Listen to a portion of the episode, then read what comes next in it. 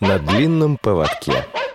Программа о собаках-проводниках и их хозяевах. Здравствуйте, уважаемые радиослушатели! С вами ведущая Любовь Васютина, лидер клуба «Четыре лапы» при Центре социального обслуживания «Восточная Измайлова». Сегодня у нас в гостях Анастасия Олейникова, владелец лабрадора по кличке Цессия. Настя расскажет подробно о своей питомице. Здравствуйте, Настенька. Здравствуйте.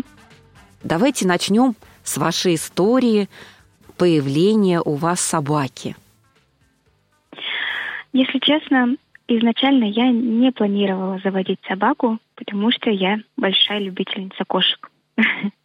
У меня есть кошка, Мейн-кун. Она у меня появилась на год раньше, чем моя цессия. И мы спокойненько жили, пока мой нынешний муж не сделал мне предложение. И я поняла, что мне придется переехать в другой город и жить, ну, в общем, скажем так, одной. Да, ну то есть с мужем, конечно, но мне нужно было, было чуть больше самостоятельности, поэтому я поняла, что мне необходим помощник, который будет сопровождать меня на работу, в магазин, когда мой муж будет на своей работе.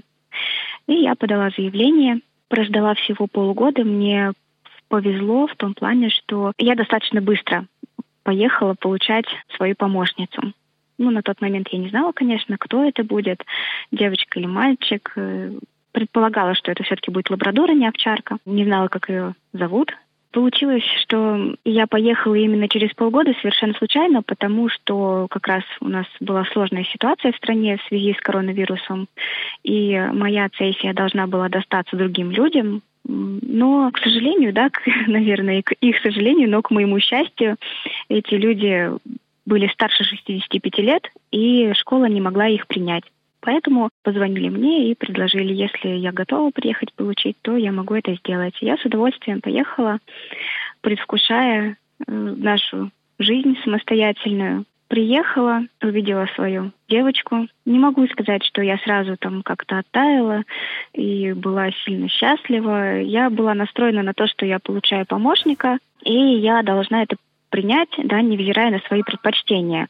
Но когда мы с ней познакомились поближе, поработали, когда инструктор объяснила, как все это происходит, мне стало в первую очередь очень интересно, потому что э, я стала обращать внимание на то, что раньше, на что раньше не обращала. Например, э, раньше я передвигалась исключительно с сопровождающим, никогда не ходила одна и никогда не задумывалась, где я нахожусь, где, через сколько я поверну, э, сколько там мне домов надо отчитать, да, например, чтобы повернуть, да, сделать этот поворот. И когда я стала работать с собакой, то я стала тренировать свою память, стала обращать внимание на такие вот нюансы, да, о которых я сказала выше. И на самом деле это так здорово, это очень интересно, во-первых, а во-вторых, э, ощущение самостоятельности, это на самом деле очень приятно. И затем был период, когда период, э, знаете, день счастья, день э, расстройства, я называла так. Когда мы приехали домой, когда я забрала ее из школы, у нас была с ее стороны проверка меня, и с обеих сторон борьба упрямств кто кого переупрямит, называлось у нас. Примерно, наверное, полмесяца это было так вот достаточно жестко, потому что она меня действительно проверяла, она характерная очень девочка у меня, хоть и спокойная, да, но характер у нее такой, наверное, как у меня. Первое время она проверяла, да, как я сказала, в том плане, что мы шли-шли, и вот вроде бы уже пора нам повернуть, а цессенька моя подумала и решила, давай-ка сходим мы немножечко в другое место. Вместо выгула пойдем на рынок сходим. Вот, были такие моменты, да, и они были неоднократные. Но когда мы впервые с ней дошли от моей работы, да, тогда я еще работала, жила в Рязани, в, го- в своем родном городе, и вот месяц мы там жили, я дорабатывала. Работа моя была недалеко от моего дома. И я решила провести такую авантюру. Меня сессии бабушка моя привела на работу, а сама пошла домой, там делать свои дела, и сказала, как закончишь, позвони мне, я за тобой приду и тебя заберу. А я решила, я попробую дойти сама, позвоню, если потеряюсь.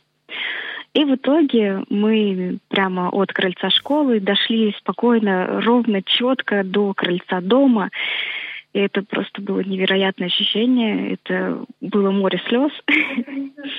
С этого момента, наверное, началась уже наша такая более слаженная работа. Уже какие-то такие проверки были менее значительные с ее стороны. Уже стало легче, конечно, были ситуации, когда мы терялись, ну, это было не слишком серьезно, и потом всегда вокруг есть добрые люди, которые, в принципе, наверное, мне ни разу не отказывали в помощи, кстати говоря. Я когда просила, и что в Рязани, что по первому времени пребывания в Ярославле, да, вот я замуж вышла в город Ярославль, переехала, всегда, когда обращаешься к людям на улице, просишь помочь, они соглашаются, если даже сами не знают, заглядывают в телефон и находят место туда, куда тебе нужно дойти. Сейчас мы уже почти полтора года вместе, и я не могу нарадоваться на свою девочку. Я даже, ну, знаете, как-то язык не поворачивается называть ее собакой, потому что собака-проводник — это много больше, чем обычный питомец.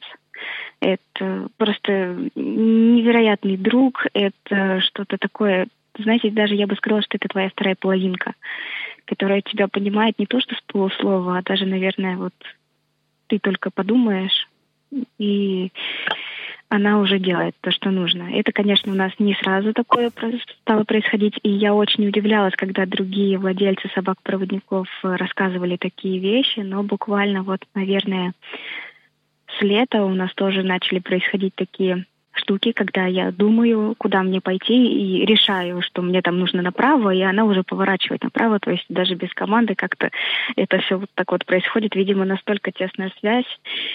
И, конечно же, сессия просто перевернула мои какие-то... Представления о собаках, да, поскольку вы были все-таки кошатницей. Да, да. То есть, вот смотрите, вы сейчас чудесно совершенно охарактеризовали свою собаку, а ведь вы знаете, да, что по документам э, собаки-проводники э, описываются как техническое средство реабилитации. Да, да, это я знаю. Это, конечно, ну, совершенно не отражает э, суть этого средства реабилитации, потому что, ну, как можно назвать живое существо, во-первых, э, техникой, да, техническим каким-то приспособлением, а во-вторых, ну, как я уже сказала, что собака-проводник — это больше, чем просто собака. Ну, самое главное, чтобы владельцы не относились к своим питомцам, к своим проводникам именно как к средству технической реабилитации, а вот послушав вас, ну, я не знаю, еще с большей душой прониклись к ним. Но мы готовы слушать вас дальше. Вы очень интересно рассказываете. Расскажите о том, как дальше развивались ваши отношения. Вообще изначально, когда я только взяла ее, я планировала с ней работать именно вот как она должна работать, да, то есть по маршрутам. И даже когда нас спрашивали про посещение конкурса «Мы с хозяином вдвоем», да, который можно посетить через год после того, как получаешь собачку. Я как-то не планировала посещать конкурс, приезжать, потому что никогда не считала себя каким-то там дрессировщиком. Думала, что у нас все будет вот именно направлено, как я сказала, на работу. Но через какое-то время у нас начали получаться складываться какие-то трюки сами собой, какие-то, ну, какие-то мелочи, скажем так. И я подумала и, и решила, вот у меня есть свободная минуточка, да, даже вот на работе мы когда вместе сидим, мы на работу ходим вместе, естественно. Буду я в ней эти вот какие-то наметки на трюки развивать и общение приятное, и время, так сказать, проведенное с пользой. И как бы с этого момента мы начали с ней заниматься, Какие-то трюки я почерпнула из общения с другими владельцами собак-проводников. Что-то нам подсказал наш инструктор.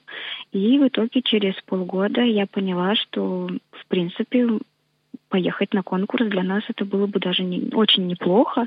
Во-первых, проверить себя, проверить нашу взаимосвязь. И хотелось, конечно же, выслушать мнение экспертов о нашей работе, о наших взаимоотношениях, правильно ли мы взаимодействуем, правильно ли я работаю со своей помощницей. И в итоге вы поехали Да, в итоге мы поехали. И, если честно, для нас было немножко неожиданно, потому что, ну, к моменту нашей поездки мы уже знали, кто будет присутствовать вместе с нами на конкурсе, кто поедет. И с нами поехала женщина из Новокузнецка со своей тоже помощницей. И я прекрасно знала, что они великолепно выполняют очень-очень много разнообразных трюков, что в своем регионе они посещают разнообразные конкурсы и выставки, на что у нас, к сожалению, нет времени и возможности. И как-то мы не планировали, что будет такой результат, а результат был у нас э, в общем, мы заняли первое место. Это было неожиданно и очень приятно. И для выполнения домашнего задания приготовиться участнику под номером 5 Олейниковой Анастасии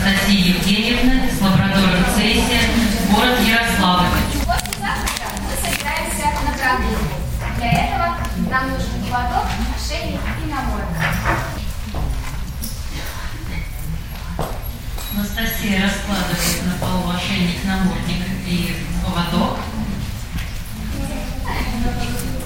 Цессия, ошейник! Ошейник! Команда ошейник, цессия дает ошейник. Неси поводок. Давай поводок. Поводок. Намордник. Неси намордник.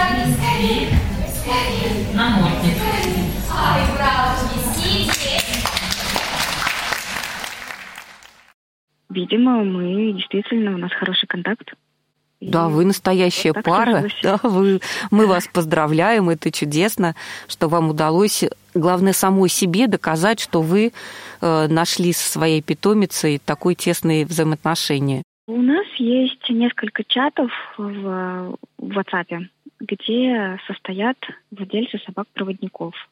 Очень много мы почерпнули как раз из опыта вот э, Ирины Стришей, которая из Новокузнецка. Они всегда делятся своими успехами, рассказывают охотно, подсказывают, как э, разучить тот или иной трюк. То есть э, вот у нас общение такое очень доброжелательное среди владельцев. И мы друг другу подсказываем, помогаем. И вот эти вот чаты очень на самом деле хороши и полезны тем, что люди делятся опытом и в плане дрессировки, и в плане каких-то, возможно, болезней, как вылечить что или иное, да, от самого такого мелкого до каких-то уже вот серьезных заболеваний. Настенька, мы сейчас прервемся и продолжим беседу после небольшой паузы.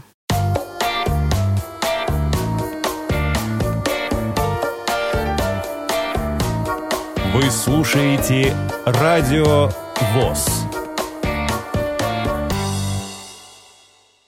Уважаемые радиослушатели, напоминаю, что мы ведем беседу с Анастасией Олейниковой, владелицей лабрадора по кличке Цессия.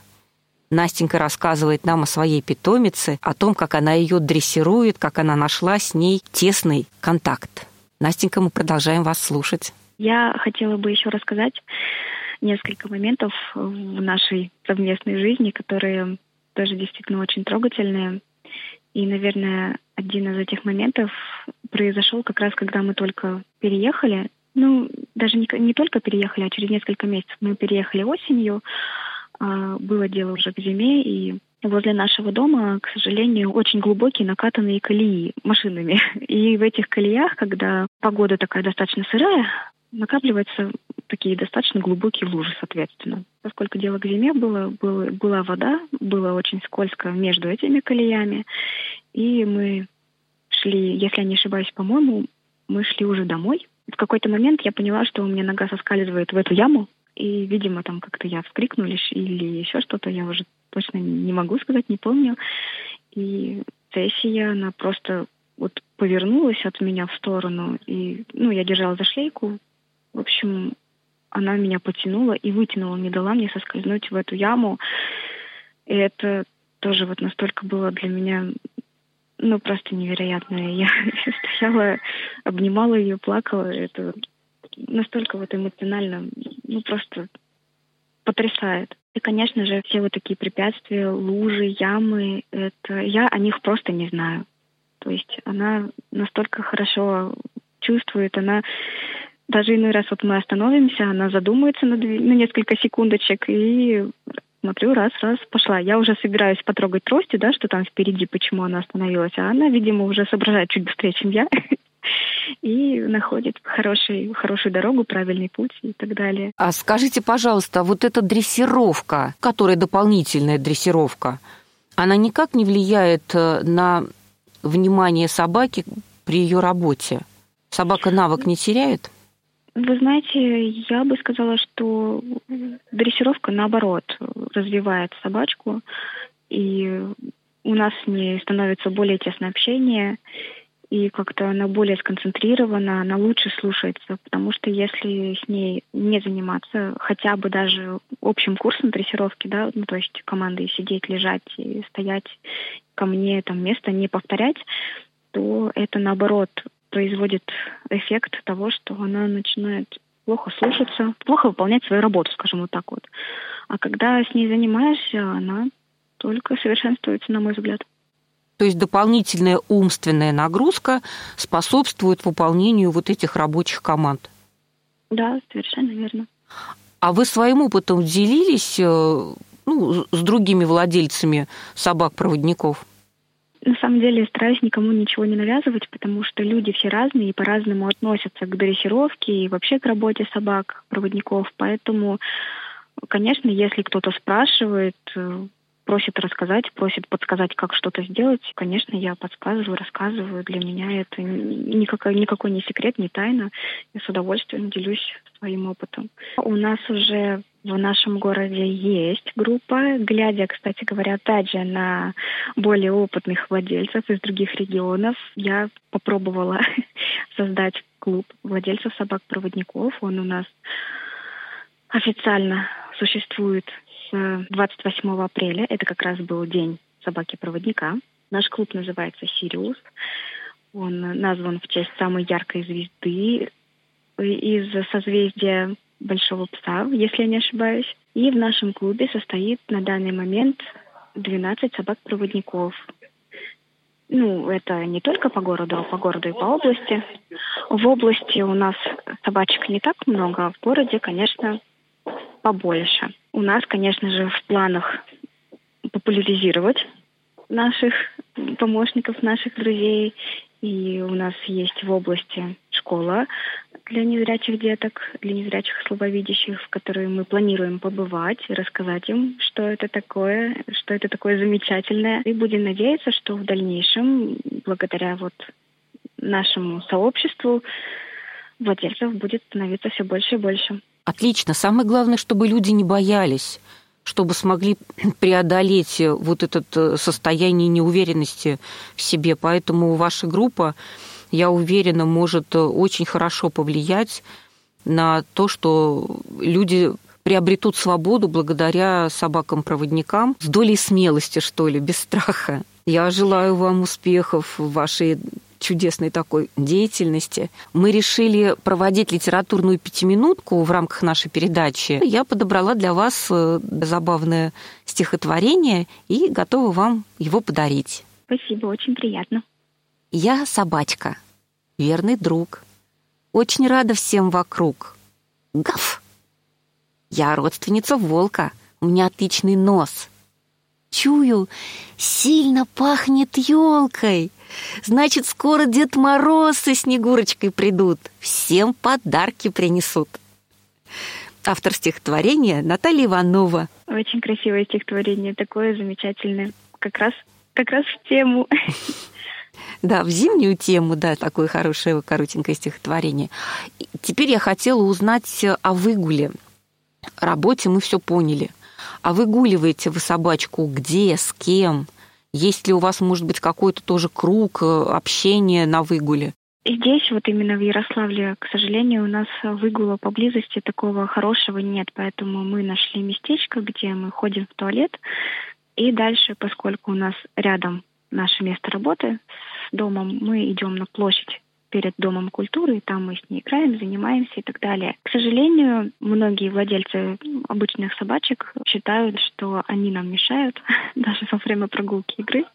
И ну, очень мало народу мало людей, которые подходят как-то свободно, знакомятся, общаются. Поэтому в основном мы играем с ней сами.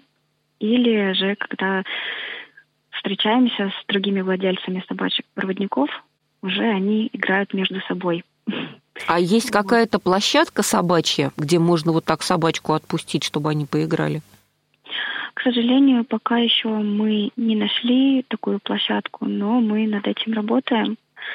Вот, ищем, где бы нам можно было вот так вот встречаться и собачкам играть. Пока они встречаются на собраниях нашего клуба, в нашей э, местной организации и играют у нас в коридоре. Благо, коридор позволяет. Еще мне помогает муж. Как правило, по вечерам мы гуляем вместе, все втроем, занимаемся с ней, играем. И когда мы гуляем втроем, мы можем себе позволить ее спустить даже с поводка. И вот с недавнего времени она у нас гуляет свободно, потому что у мужа у моего есть остаток зрения, и он может проследить, что она делает.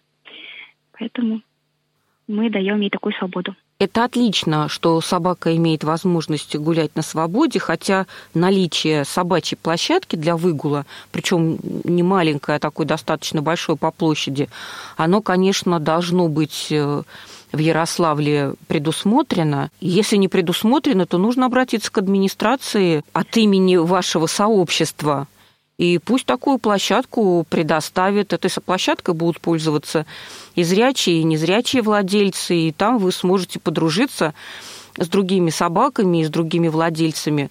Они будут в этот момент уверены, что собачка находится у вас на выгуле. Скажите, пожалуйста, вот во время выгула и во время работы собачка экипирована по-разному? Вот как сориентироваться, собака работает или она э, сейчас отдыхает? Конечно, да. Для работы у нас есть специальная шлейка с э, символами собаки-проводника. То есть э, у нас есть такая эмблемочка на шлейке, на которой написано «собака-проводник слепого».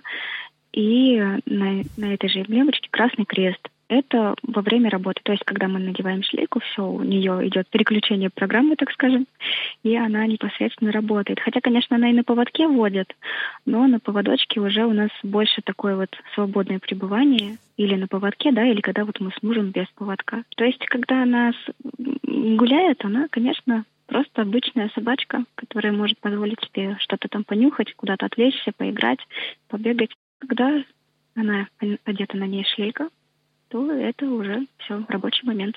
Вот я думаю, что люди, которые не контактируют с вами из собачников э, в городе, они просто не знают, можно к вам подойти или нет.